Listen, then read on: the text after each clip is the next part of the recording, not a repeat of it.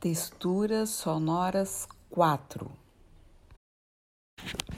A quarta edição de Texturas nasce nove meses após o início da quarentena.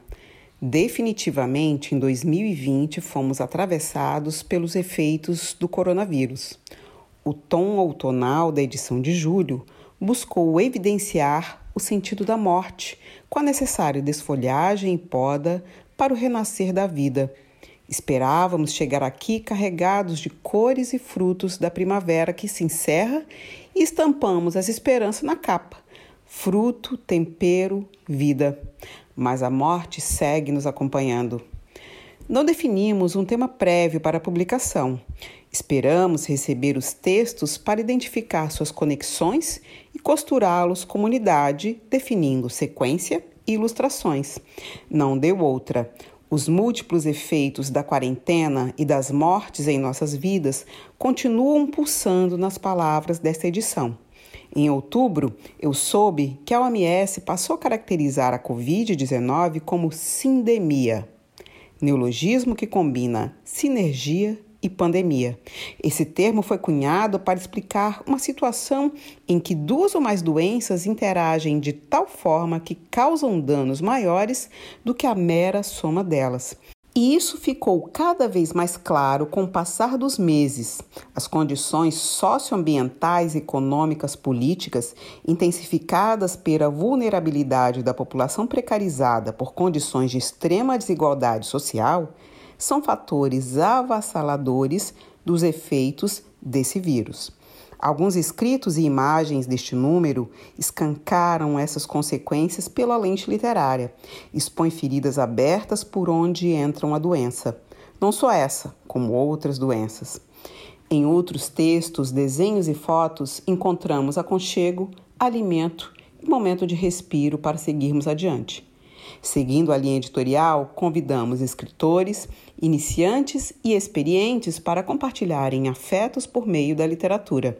Os textos e imagens dialogam entre si e suas temáticas: morte, doença, destruição, perda, lixo, espasmo, intolerância, ilusão, ódio, parasita, desigualdade, escola, monólogo, solidão, identidade, fronteira, robô, psicanálise, mulher, anciã, labirinto, detalhe, fio, caminho, infância, fantasia, criação, imaginação, espera, paradoxo, porto, fluidez, rotina, reflexo, luta, destino, plano, procura, norte, concreto, língua, música, escrita, livro, despedida, choro, conversa, encontro, amor, nascimento, vida, sol, esperança. Ainda não será dessa vez que nos abraçaremos presencialmente. O sarau de lançamento será virtual e seguiremos com nossas conversas com autores como fizemos em julho e agosto. Os textos e imagens registram nossa época e ecoarão para além destas páginas, além de nossos quintais, por outras vias e meios. Queremos a arte que traduza nossa humanidade, sempre com um olho no microscópio e outro no telescópio. Crônicas e contos.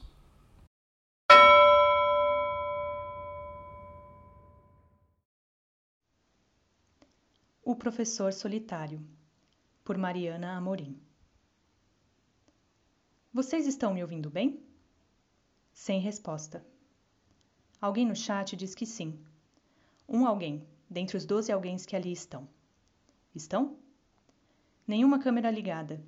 Talvez por precariedade de conexão, talvez por constrangimento, talvez por ausência. Microfones mutados, conforme orientação da escola. Ainda bem que a coordenação não o obrigou a registrar presença, porque ele nem sabe o que isso significaria. A sensação é de falar com as paredes, com a quarta e única parede que deveria colocá-lo em contato com seus e suas estudantes. Ali, firme e forte, ele sorri sem aguentar a dor nas cadeiras. Já não sabe diferenciar as suas da cadeira incômoda em que se senta. Não sabe se o ruído no fone de ouvido é falha técnica ou se vem de sua cabeça, de seu coração. De repente, sente falta da sala de aula cheia, dos quarenta rostos e corpos desatentos e desobedientes, de ter de disputar a vez da voz com eles. Sente falta até da solidão da sala dos professores cheia e dos não ditos das reuniões pedagógicas e dos conselhos de classe. Lembra-se de como se sentia só na escola embora rodeado por estudantes e colegas de trabalho, era invisível, ou visível apenas como objeto que tapa um buraco. E objetos não têm voz nem vez. O professor substituto agora materializa-se em um quadradinho que fala: Vocês estão me ouvindo? Ri-se da contradição. Achava que trabalhar em casa seria de alguma forma um respiro, mas só sente falta de ar. Desse jeito a voz nem sai. Quer, como tantas e tantos outros, gritar, em alto e bom som, que remoto não é ensino, que não é de conteúdos que precisamos agora. Mas quem escutaria? Alguém consegue me ouvir?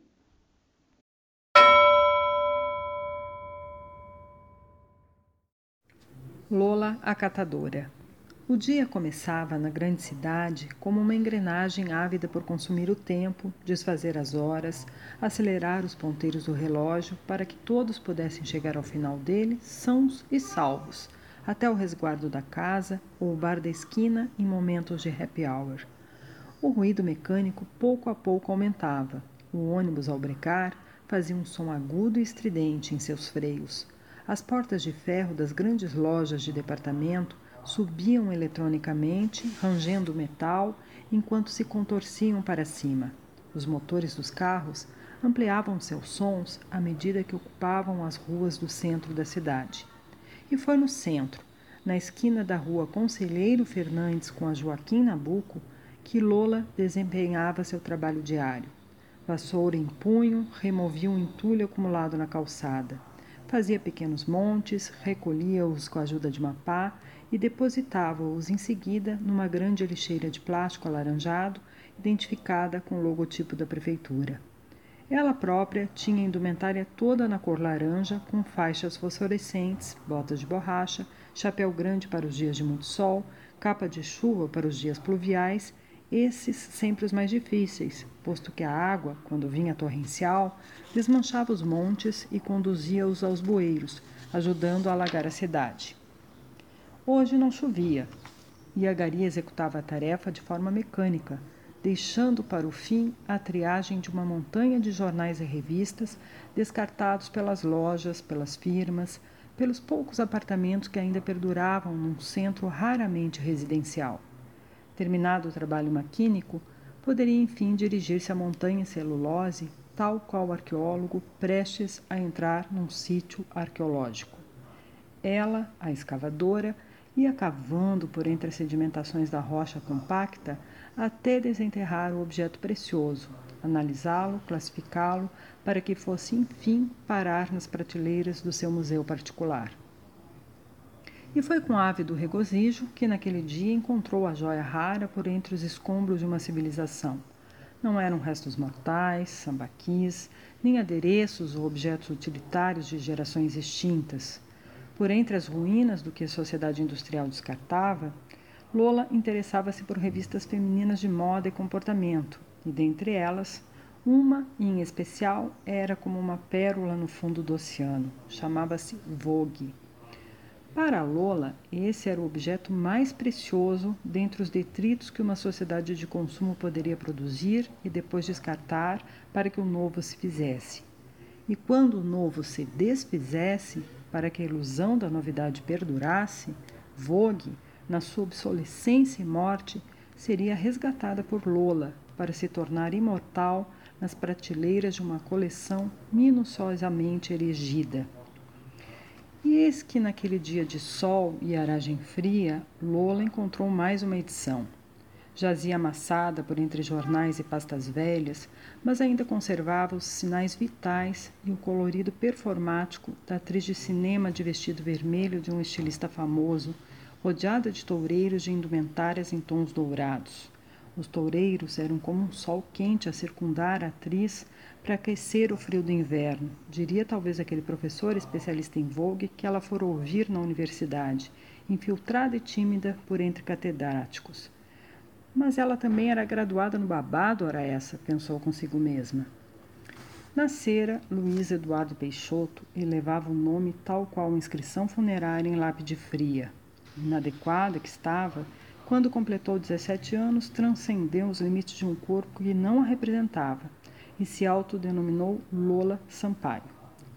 Expulsa de casa por uma família intolerante, viu no edital do concurso para gari da prefeitura uma oportunidade para camuflar-se na androginia invisível da massa operária que habita as ruas das grandes cidades. Trapeiros, ambulantes, camelôs, doleiros, tatuadores, caricaturistas, músicos de rua, malabaristas dos semáforos logrou passar no concurso e desde então especializou-se na árdua tarefa de remover a sujeira, classificar os detritos, ocultar as coisas que em última instância já estavam mortas. Removia os pequenos cadáveres que a sociedade industrial descartava, toneladas deles todos os dias. Mas era da ressurreição do morto que ela tirava seu prazer era na forma como poderia intervir no destino daqueles objetos, abjetos, que extraía uma espécie de poder. Ela decidiria se o objeto teria uma sobrevida ou se seria extinto para sempre nos lixões desprezados que infestam alguns subúrbios. E se optasse pela sobrevida, teria que escolher se manteria a identidade original ou se teria que se despersonalizar em processos de reciclagem até dar uma nova forma, tal qual ela própria, que descartara partes suas pelo caminho para se reinventar.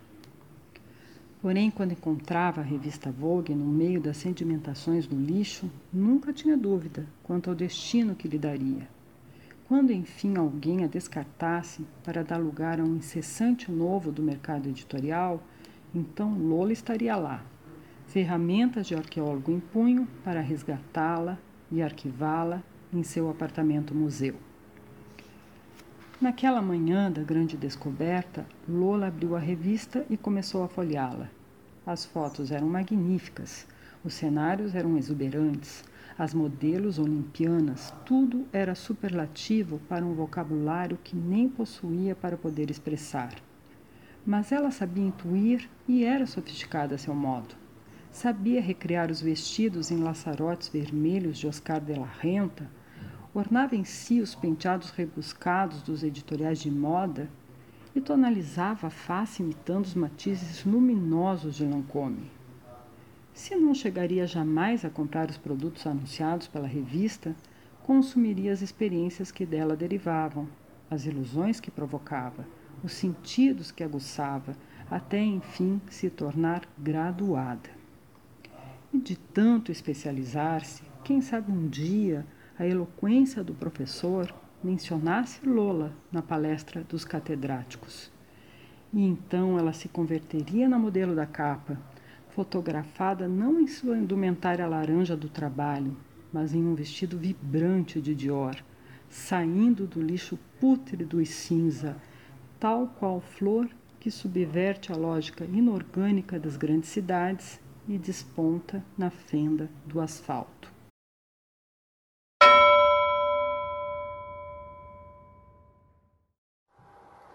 Disrupção A prosaica e inabalada cidade-ilha, inerte em seus espasmos e estertores cotidianos, vivia agora numa fronteira asséptica a partir de uma restrita elite local. Precarizados, milícias e sobrantes maltrapilhos, emblema de um tempo de pandemia provocada ou provocado por um vírus ainda sem cura, em que a história e a memória social foram pervertidas e a arte e a escolarização tornaram-se privilégios de alguns. O extermínio sistemático daquela gente das periferias, fruto da mais elevada política pública de higienização social, era comemorado abertamente pelos perversos abrigados nos ministérios e cargos executivos, assim como pelas milícias, que se confundiam desbragadamente com policiais militares e civis. Afinal, para as elites, tornava-se cada vez mais difícil caminhar pelas ruas e parques sem tropeçar no mendigo ou numa criança maltrapilha e mal cheirosa. Frequentar sem atrapalho os bons restaurantes e balneários badalados com seus beat clubs mimetizados, onde endinheirados queimavam notas de cem dólares e lavavam os pés com champanhe francês. Esses afortunados, alheios à realidade concreta, tinham plena certeza de que qualquer doença só podia ter sido trazida pelos pobres que morressem alguns milhares, para que a produção e a acumulação mantivessem a segura marcha. A performática grita dos pastores das igrejas neopentecostais para garantir a presença dos seus rebanhos perdiam força e aderência. Homens, mulheres e crianças, algumas de colo, fugiam em desespero de um inimigo invisível desconheciam protocolos científicos e até mesmo a expressão quarentena. Os pobres diabos, cercados por todos os lados, especialmente aqueles que habitavam as áreas mais elevadas dos morros, lembravam com quase indolente resignação de que os seus antepassados compraram aqueles diminutos lotes de terra com ágio das empresas de construção civil onde boa parte deles eram também trabalhadores explorados. Não havia paz para aquela gente. Os veículos midiáticos regionais que sobraram se prestavam à narrativa dos feitos das milícias e da diminuição da pobreza. Seria melhor dizer, da dizimação dos pobres, tratando a mercantilização da tragédia como um produto qualquer. Não era difícil reconhecer nos editoriais desses pasquins o mesmo desejo imanente das elites, a destruição inexaurível dos pobres e miseráveis. Aos poucos, os jornais impressos deixaram de existir devido ao seu elevado custo, e também não havia mais jornalistas, mas apenas robôs que reproduziam notícias oficiosas do Estado miliciano. Aliás, a leitura era cada vez mais rara entre os ilhéus, e volta e meia romances, livros de ficção científica, poemas, contos e crônicas eram queimados junto aos sobrantes na Praça dos Perdedores. Logo, declarar-se-ia que a quarentena não seria mais necessária na cidade-ilha. Aliás, não haveria mais ninguém ali para contar qualquer história.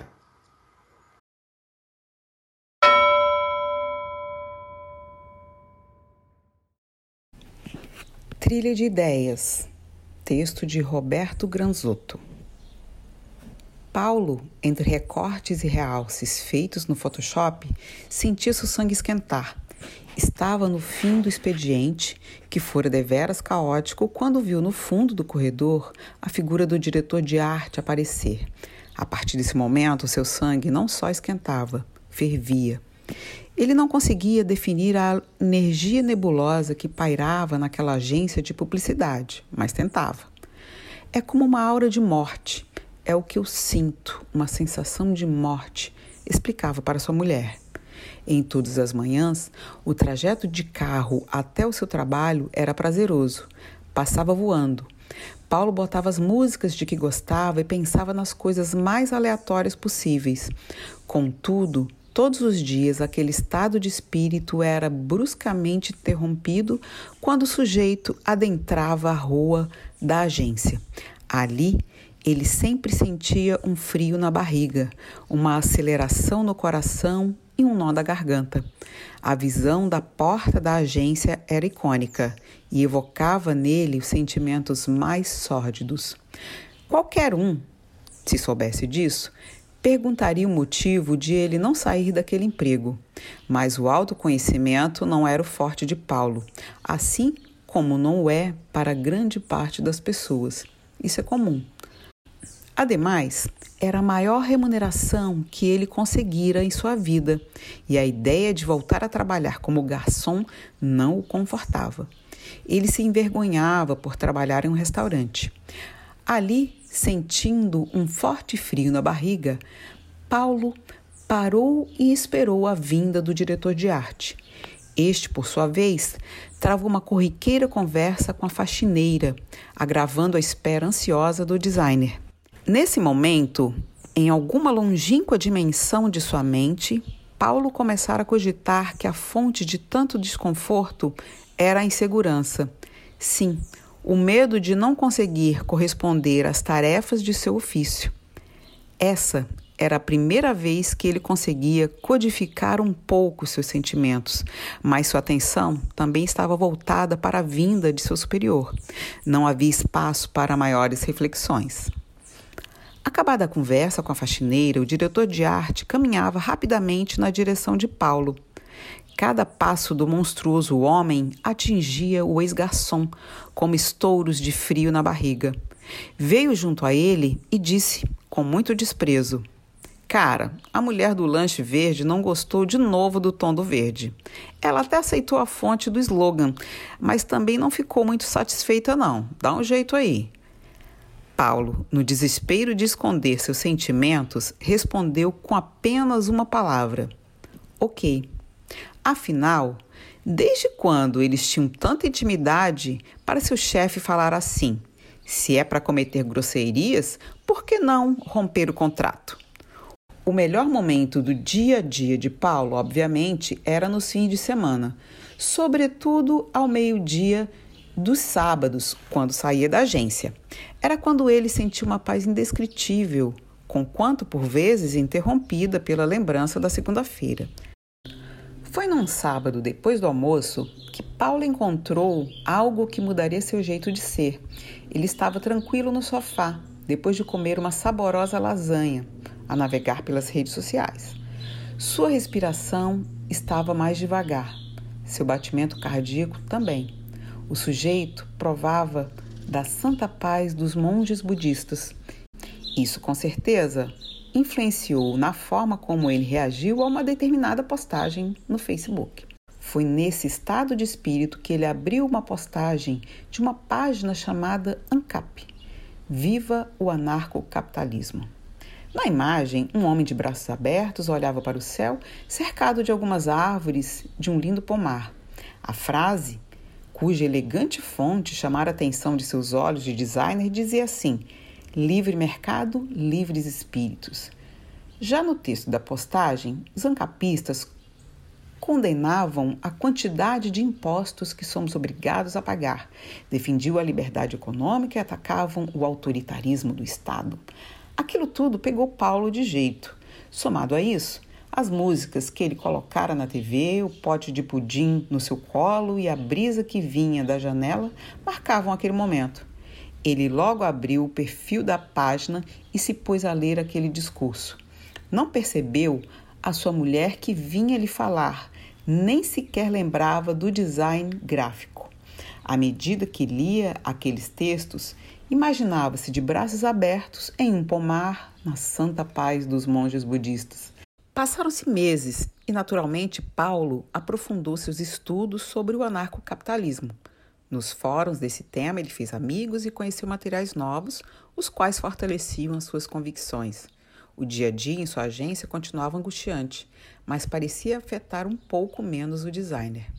A aura em torno daquele lugar persistia, mas o designer parecia espiritualmente mais forte. É interessante como a ideologia interfere no nosso jeito de ser, assim como uma eleição interfere em nossa ideologia. As eleições presidenciais chegavam E Paulo, imerso em suas convicções sobre a liberdade econômica, começava a ver a esquerda como uma grande inimiga. Os comunistas, que pregam a abolição da iniciativa privada e o fim da economia de mercado, aborreciam-no profundamente. Era nas redes sociais onde tudo acontecia. E era o medo do comunismo que mexia com o coração do designer. Foi um grupo virtual de uma universidade de seu município que direcionou o seu caminho ideológico.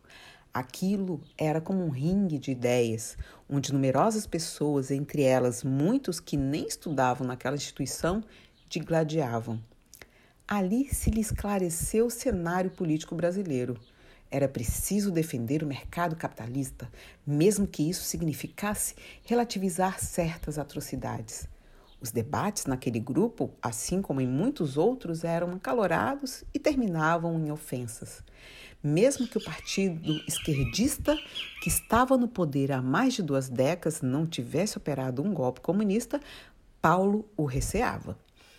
Nos debates, ele dizia com todas as letras que a esquerda estava gradativamente orquestrando um aparelhamento comunista.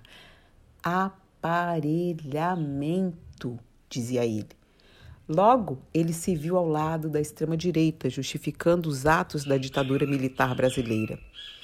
Ele argumentava que esse era um contexto de guerra e que os comunistas, em conjuntura semelhante, assassinaram muito mais gente pelo mundo. Certo dia à noite, Paulo decidiu assistir televisão para arejar um pouco a mente. Estava fatigado após um dia cansativo de trabalho. Porém, o tempo diria que seu objetivo não seria alcançado. No canal que ele escolhera, um jornalista comentava sobre o anarcocapitalismo. Esse é um fenômeno extremamente curioso e deve ser estudado com atenção. Afinal, o anarquismo sempre foi alinhado à esquerda. Os primeiros teóricos anarquistas eram movidos pelo sonho da igualdade social. A ideologia anarquista, em suma, ataca quaisquer tipos de autoritarismo. O que leva então, anarcocapitalistas a relativizar as atrocidades da ditadura militar brasileira? Paulo, com rispidez, desligou a televisão de imediato. Não era a primeira vez que se irritava com o jornalismo dos grandes veículos de comunicação. Começava a vê-los como esquerdopatas. Respirou fundo e, com as mãos trêmulas, trouxe a xícara de café até a boca. Fitou o teto ao passo que tudo começava a fazer sentido em sua mente.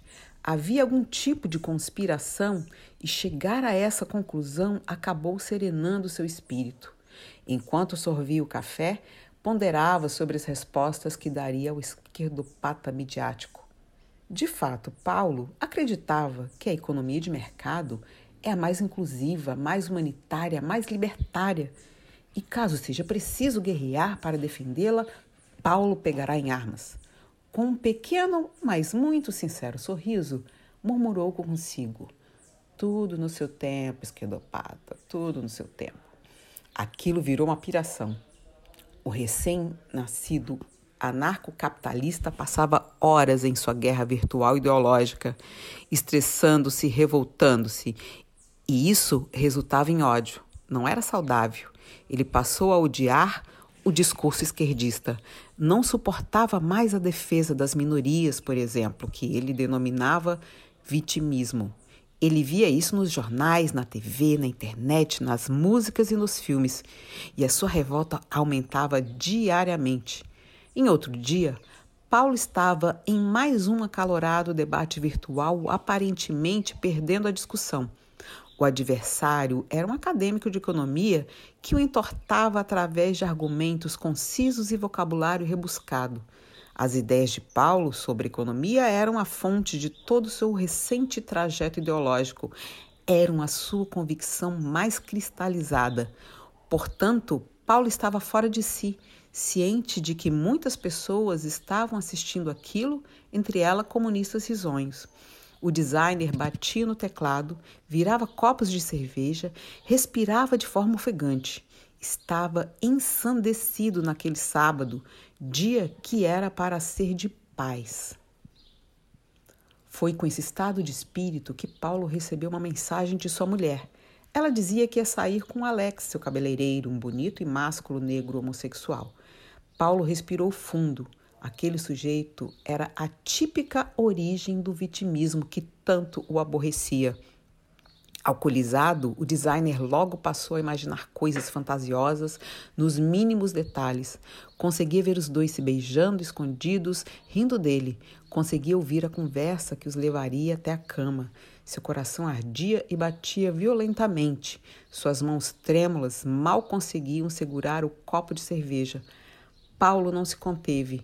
Levantou bruscamente da mesa e correu em direção ao seu quarto onde estavam as chaves do seu carro. Seu coração doía e batia rápido, seu sangue fervia, suas mãos tremiam tanto que ele mal conseguiu agarrar as chaves. De si para si, com uma voz trôpega, sofrida, difícil de ser emitida, sussurrou: Ah, eles vão ver. Porra, eles vão ver. Naquele ponto, a violência de seus movimentos e gestos já não era uma opção ou uma demonstração era inevitável. Bateu a porta de casa e desceu as escadas do prédio com muita dificuldade, pois suas pernas tremiam. Correu de carro, por pouco sem se acidentar, até o bar onde estavam sua esposa e o cabeleireiro. Lá, em frente a todos, gritou com agonia: Vocês estão tirando com a minha cara, caralho? Seus filhos da puta.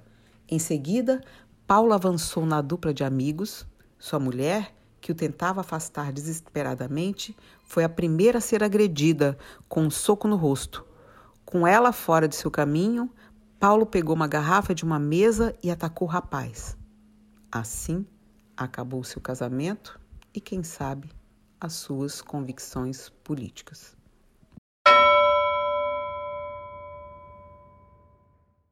Caso perguntassem a qualquer transeunte habitual da rua Lauro Linhares por uma farmácia, como ontem mesmo um menino um tanto engraçado me perguntou, é possível que lhe indicassem a farmácia de seu Cosimo, que aqui servirá de cenário para o texto. Não tem erro, diriam.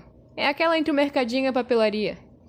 Na primeira temporada desta pandemia que nos assola, a falta de álcool gel tornou-se uma realidade não apenas na Trindade, mas em toda Florianópolis. Há alguns meses, nosso negligenciado planeta, cansado da extorsão diária de seus abastecimentos naturais e destruição de ecossistemas perfeitamente equilibrados, ativou seu sistema imunológico visando livrar-se de seu mais enfadonho parasita.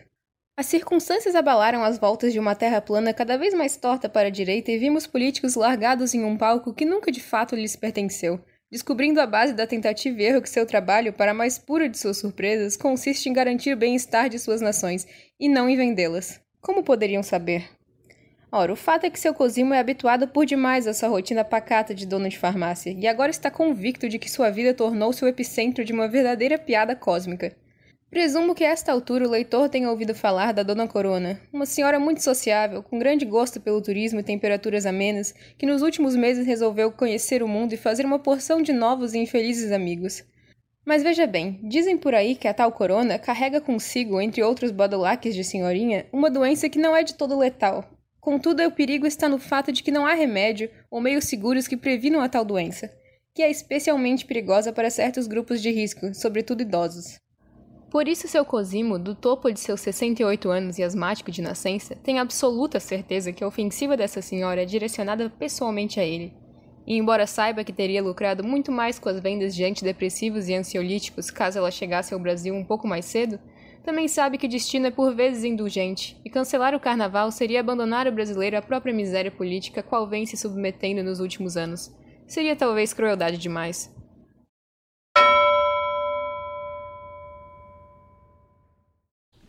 Eu disse sim. Texto de Catherine Funk. Ele me segurou pela camisa, não me deixou avançar. A próxima passada me levaria ao abismo, disse. E quando estiquei minha coluna para ver, percebi que tinha razão. Fiquei irritada, mais do que com medo, e com raiva de todo mundo, porque só eu, naquele grupo inteiro, tive o descuido de me expor àquele risco. Por que só comigo? Voltei pensando naquele teste que ainda não fiz, nem sei se vou fazer talvez nunca faça. A possibilidade de estar contaminada é muito pequena, mas fiquei talvez na mesma posição diante do abismo antes que algo me segurasse, me detivesse antes de um passo único definitivo.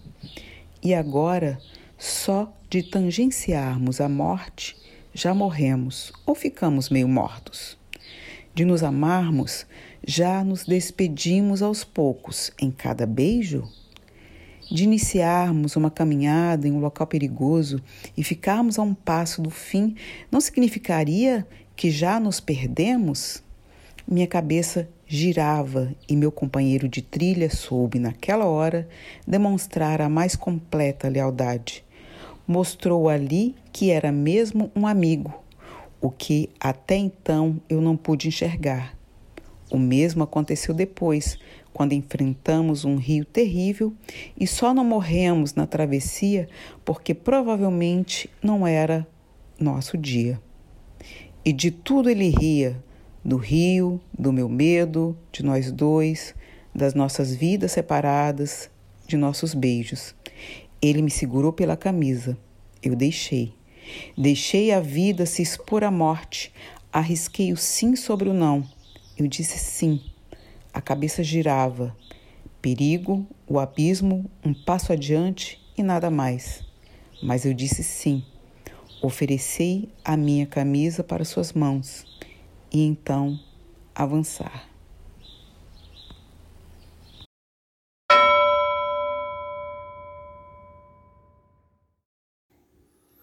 Era primavera em sua vida quando o fantástico lhe arrebatou para fora, para uma vida onde jamais Pedro voltaria a ser quem era.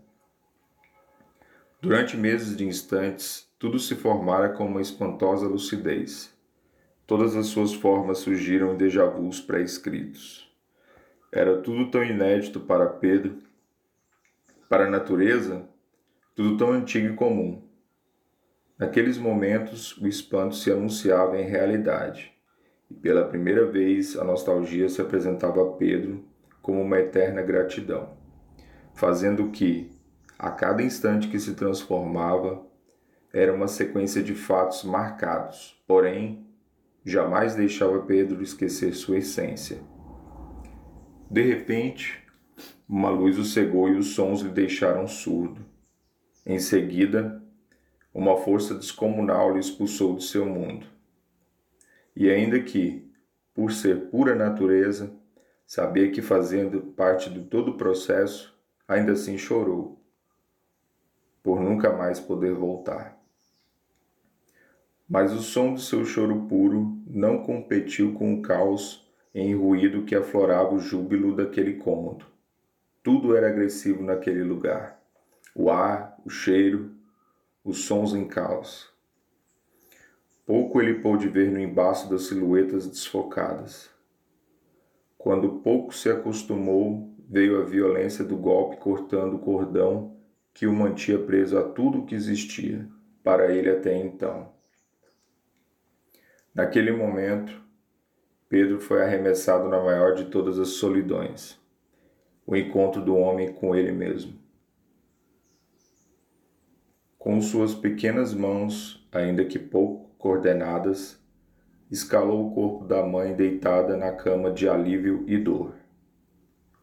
Encontrando uma batida familiar, no peito se deitou, como se com os ouvidos pudesse tocar o coração. As peles nuas em contato eram um porto seguro de um mundo que se revelava.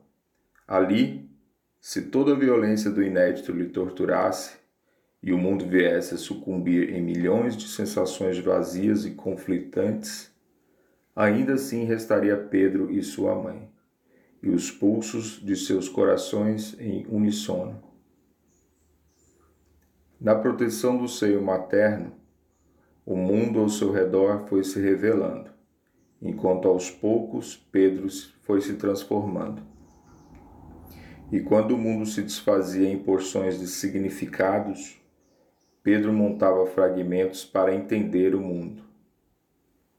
Aos poucos percebeu que faltava nas palavras o significado das coisas. As palavras iam sendo apreendidas desconexas da realidade. Uma fenda aos poucos gerou um abismo enquanto Pedro olhava mudo o mundo onde as palavras pareciam não dizer nada. Quando o abismo se abre ao ponto de não poder mais fechá-lo, é necessário criarmos pontes. Se as palavras eram rasas, a experiência lhe abriu o significado mais profundo das coisas. O mar não era mais aquele espaço de profundidade horizontal e vertical. O mar era seus pés em águas cheias de onda. Era o cheiro da maresia e a boca e os olhos ardidos em sal. O mar era a experiência mais viva que Pedro havia tido até então. Pela primeira vez, Pedro sentiu que estava vivo e fazia parte do mundo.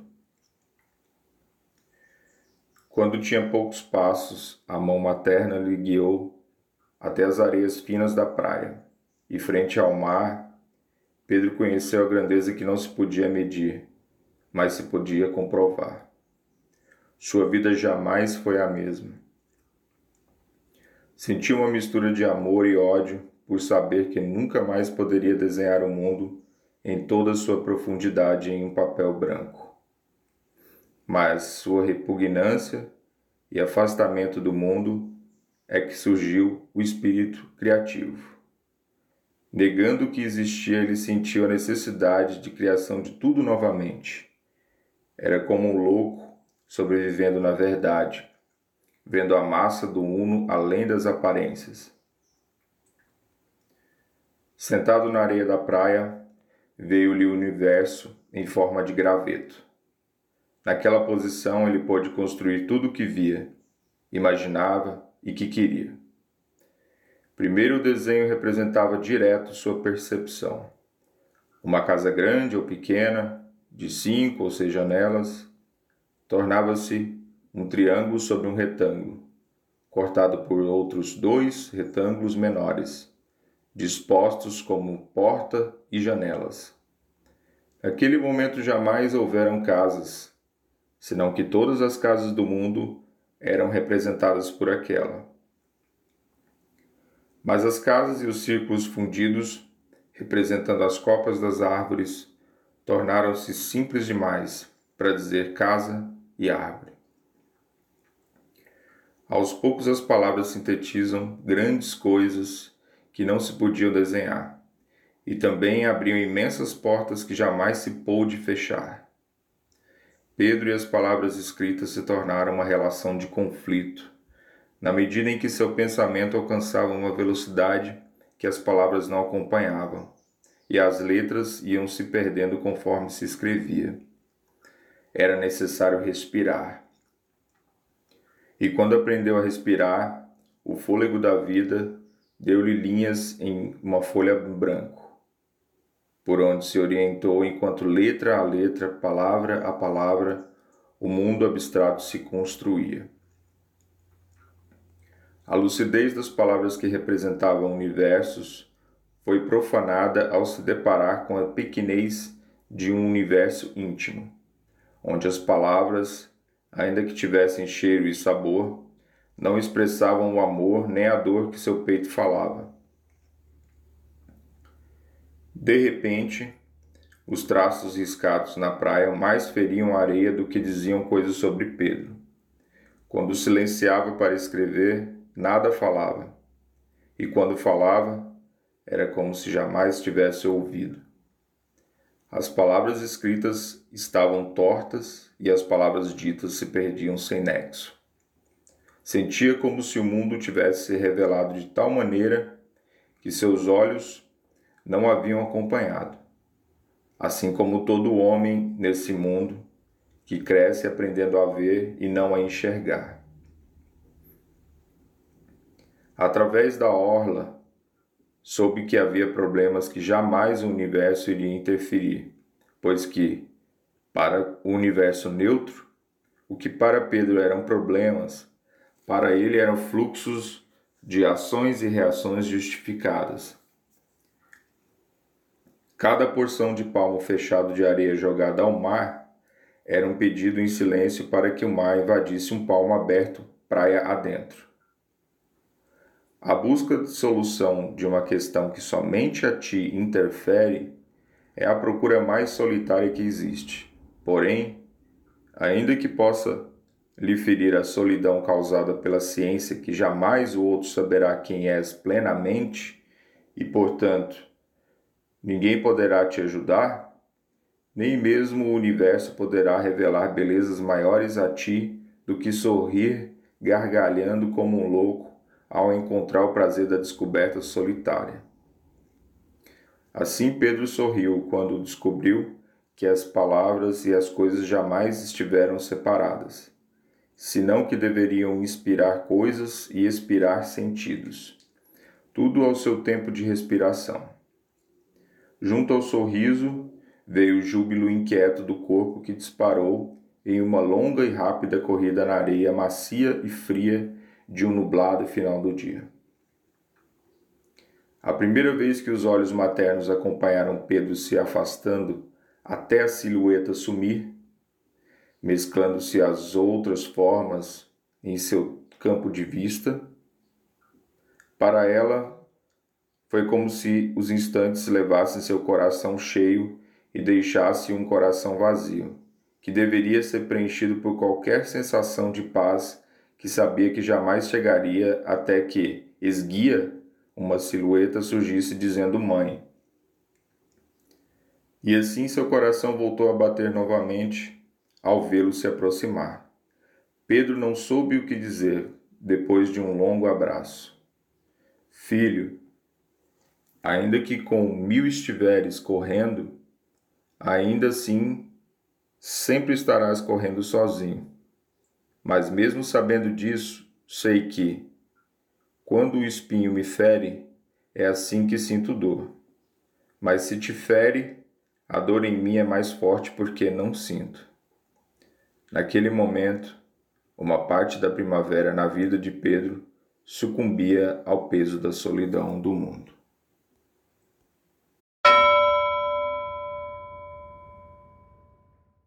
O Velho Livreiro de Santiago. Texto escrito por mim, Marcos Paulo Pessoa, em 4 de outubro de 2016. Dezembro passado, ao saber que eu estava a caminho de Santiago de Chile, onde passaria algumas semanas descansando em visita à minha família, o professor e amigo Nildo Ourix me fez uma difícil encomenda.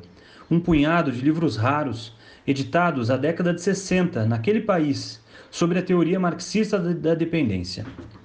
Aos que não sabem, após o golpe de 64, um grupo de brilhantes intelectuais como Vânia Bambirra, Teotônio dos Santos, Rui Mauro Marini, entre outros, pularam buscou o exílio onde constituíram um importante grupo de reflexão crítica sobre a realidade latino-americana. Nove anos depois, em 73, tiveram de buscar novo exílio após o golpe dado por Augusto Pinochet. Nildo me contou que seria difícil encontrar tais livros, mas que estivera, anos antes, em Santiago, onde fora levado a uma livraria perto do Palácio de La Moneda, em que certamente os encontraria. Além do local aproximado, que não me dizia muita coisa, dado que são centenas de livrarias próximas ao palácio, a única outra referência que eu possuía era que a livraria pertencia a um velho bom de papo e que possuía uma filha que havia sido militante do MIR chileno. Orientado por populares, cheguei a uma rua no centro de Santiago completamente tomada por livrarias. Entrei numa ao acaso. Não me pareceu nada especial. Quando estava prestes a sair, desanimado por sequer ter sido atendido, fui chamado por um velho gordo atrás do balcão. Eu tive de início dificuldade em compreender o seu forte sotaque chileno. Ele analisou com calma minha lista. Disse que eu tivera sorte.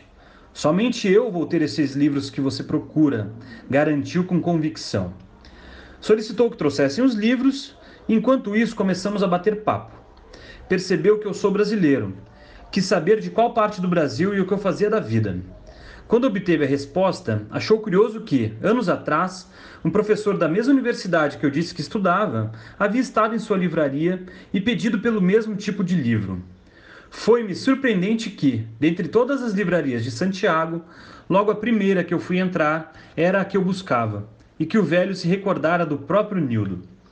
Bom de papo, ruim de negócio. Pechinchar com ele foi um desafio, mas valeu a trova. Eu descobri que o sujeito era um famoso dramaturgo chileno. Conversa vai, conversa vem. Ganhei a sua confiança e fui agraciado com o privilégio de conhecer parte de seu acervo. Era um apartamento de três quartos completamente tomado por livros. Segundo ele, havia mais três apartamentos como aquele e outras duas casas enormes. E o mais surpreendente é que não havia nenhum banco de dados. O velho guardava de memória onde repousava cada livro. Contou-me que havia convivido com Pablo Neruda e que este era um poeta de quinta categoria. Posso fazer uma lista enorme com poetas chilenos melhores que Neruda, ele me disse. Falou também que, de música brasileira, o único que suportava ouvir era Roberto Carlos. Protestei e garanti a ele que havia coisa muito melhor, prometendo um CD do Caetano e do Chico na minha próxima visita. Infelizmente, ontem, ao recordar essa história com um amigo, descobri que El Paco Ribano faleceu há 20 dias, vítima de uma parada cardiorrespiratória. Foi-se achando que Roberto Carlos é o maior cantor brasileiro, o que é uma pena. Apesar de tê-lo visto poucas vezes, eu voltei a visitá-lo antes de retornar ao Brasil, foi o suficiente para trazer na memória boas conversas com esta querida personagem. Que descanse em paz.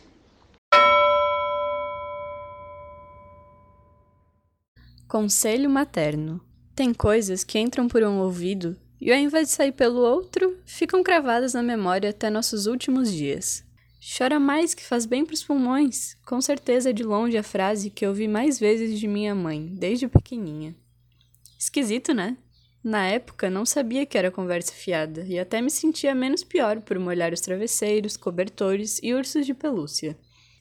Pena que a gente cresce, né, mãe? A asma piorou e as dores da vida aumentaram. Chorar faz bem para você, fisiologicamente? Não foi o que me disseram os médicos quando analisaram meu raio-x. Veja bem, doutor. Meu pulmão está fraco porque ando muito feliz, quase não choro. Vê se pode uma coisa dessas. Você nasce, cresce, se aborrece e chora. Fica feliz e chora. Não sente coisa alguma e chora também. Sempre fui uma criança chorona e, depois da descoberta do grande guarda-chuva de problemas psiquiátricos, o choro passou a vir pronto, nem precisava mais de motivo para bater na porta. Não vou mentir, tem dias que me sinto feliz, sim. Em outros, completamente apática, alheia à realidade. São coisas do remédio, diz Ramiro, meu psiquiatra. É, pode até ser. Só sei que também existem dias ruins, dias muito ruins e dias impossíveis. De fato, são dias impossíveis.